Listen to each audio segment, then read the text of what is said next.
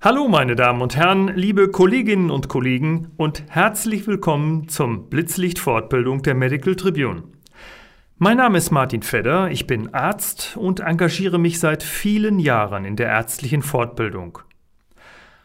Auch zu altbekannten Indikationen gibt es immer wieder sehr gute Vorträge, die Sie in einer Dreiviertelstunde auf den neuesten Stand der Dinge bringen, ohne dass es langweilig wird. Herrn Professor Florian Limburg ist das mit einer aktuellen Fortbildung zur Hypertonie gelungen. Professor Limburg ist Facharzt für Innere Medizin mit dem Schwerpunkt Kardiologie und Koordinator des Hypertoniezentrums an der Medizinischen Hochschule Hannover.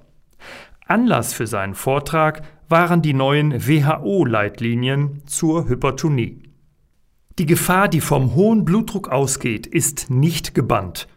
Hypertonie ist ein Killer, der nicht wehtut.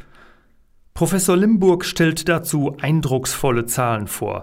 Nach wie vor der wichtigste Risikofaktor für Erkrankungen und vorzeitigen Tod. 22 Prozent der Todesfälle gehen allein auf das Konto der Hypertonie und 75 Prozent der Menschen über 75 Jahre haben Bluthochdruck. Hypertonie ist immer noch Volkskrankheit Nummer eins. Natürlich haben Sie viel erreicht, vor allem bei den älteren Patientinnen, wo der Bluthochdruck in den meisten Fällen kontrolliert ist. Aber je jünger die Patientinnen sind, desto häufiger fehlt die Kontrolle. Da kommt noch etwas auf das Gesundheitssystem und auf die Gesellschaft zu. Weil Sie können sich vorstellen, ähm, dass dadurch die Zahl der Endorganerkrankungen, die durch Hochdruck bedingt sind, nach wie vor weiter zunimmt. Und über die letzten zehn Jahre im Beobachtungszeitraum hat sich die Zahl der hypertoniebedingten Endorganschäden teilweise bis zu verdoppelt. Professor Limburg unterstreicht, dass die Blutdrucksenkung in der Praxis die effektivste Maßnahme ist, um das kardiovaskuläre Risiko der Patienten deutlich zu senken. Und wie sehen jetzt die aktuellen Empfehlungen aus? Zunächst wird das diagnostische Vorgehen nach den ESC-Leitlinien von Professor Limburg zusammengefasst. Die ambulante Blutdruck-Selbstmessung mit einem strukturierten Tagebuch ist prognostisch besser als die Messung in der Praxis. Sie kennen die Phänomene. Patient kommt in die Praxis, dort ist der Blutdruck hoch, zu Hause ist er normal. Weißkittelhypertonie. Patient hat in der Praxis keinen Bluthochdruck, zu Hause ist er aber erhöht. Maskierte Hypertonie. Beides mit 15 Prozent nicht gerade selten. Deshalb Sie sehen also, wie wichtig es ist, dass man ambulante Messungen und Praxismessungen gegeneinander hält und am besten alle durch beides integriert in das Management. Und wie oft die PatientInnen zu Hause den Blutdruck messen sollen, auch dazu hat Professor Limburg eine klare Empfehlung. Und das gilt insbesondere für die Patienten, die relativ nah am Grenzwert liegen, zwischen noch okay oder bereits erhöht. Also gerade für diese Patienten ist es wichtig, dass wir eine Serie von Messtagen mit den Patienten besprechen.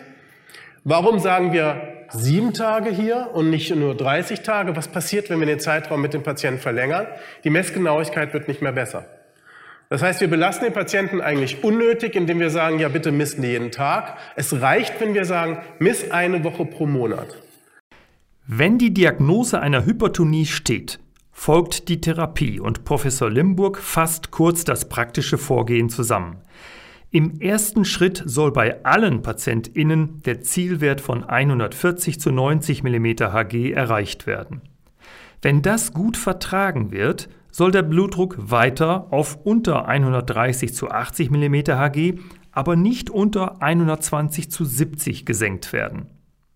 Bei älteren und gebrechlichen Patientinnen oder bei einer fortgeschrittenen Nierenerkrankung reicht ein Zielwert zwischen systolisch 130 und 139 und diastolisch 80 mm Hg.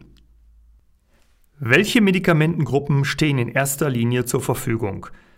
Die Abkürzungen lauten ACD. RAS-Blocker, Calcium-Antagonisten wie Amlodipin oder Lercanidipin und Thiazide oder thiazidartige Diuretika wie HCT, Indapamid und Chlortalidon. Zu den Diuretika ein kleiner Kommentar.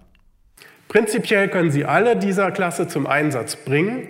Ähm, man muss aber klar sagen, dass nach Studienlage die besseren Blutdrucksenker ganz klar die Thiazidartigen Diuretika sind. Chlortalidon oder Indapamid.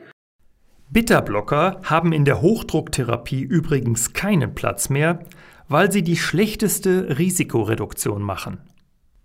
Herr Professor Limburg geht dann noch kurz auf das Thema Risikofaktoren ein und hier dürfte eine der wichtigsten Botschaften sein, dass EGFR und Mikroalbuminurie sehr effektive Parameter für die Risikoeinschätzung in der Praxis sind.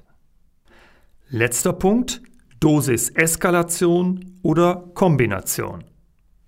Hier ist die Richtung auch klar. Es wird von Anfang an kombiniert und zwar am besten fix, alles in einer Single Pill, am besten nur einmal täglich. Warum das so ist, erläutert Professor Limburg sehr anschaulich. Mit der halben Tagesdosis eines Antihypertensivums wird bereits 80 Prozent der Wirkung erreicht. Der Synergismus von zwei kombinierten Wirkprinzipien ist aber stärker als die Eskalation einer Monotherapie. Und es macht auch einen Unterschied, welche Kombination Sie einsetzen, wenn es um das Risiko für die Entwicklung eines Diabetes oder einer Herzinsuffizienz geht.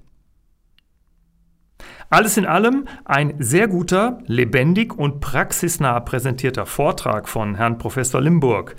Wenn Sie sich den ganzen Vortrag mit wirklich übersichtlich gestalteten und gut verständlichen Abbildungen anschauen möchten, finden Sie ihn auf der Medical Tribune Website medical-tribune.de slash Fortbildung slash Info-Videos. Es lohnt sich.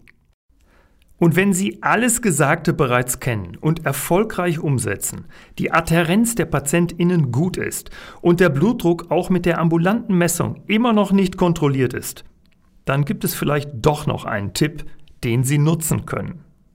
Und dann kommt der Punkt, wo Sie sagen, okay, was ist mit diesem Patienten los? Was mache ich jetzt mit dem eigentlich weiter? Der ist ein Hochrisikopatient. Und dann haben Sie zwei Möglichkeiten. Möglichkeit Nummer eins, da gehe ich nachher gleich nochmal drauf ein.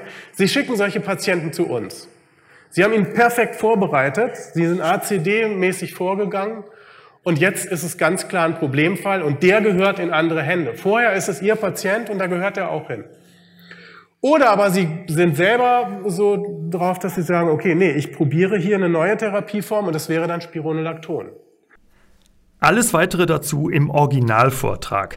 Meine Damen und Herren, liebe Kolleginnen und Kollegen, ich hoffe, meine Zusammenfassung hat Ihnen gefallen.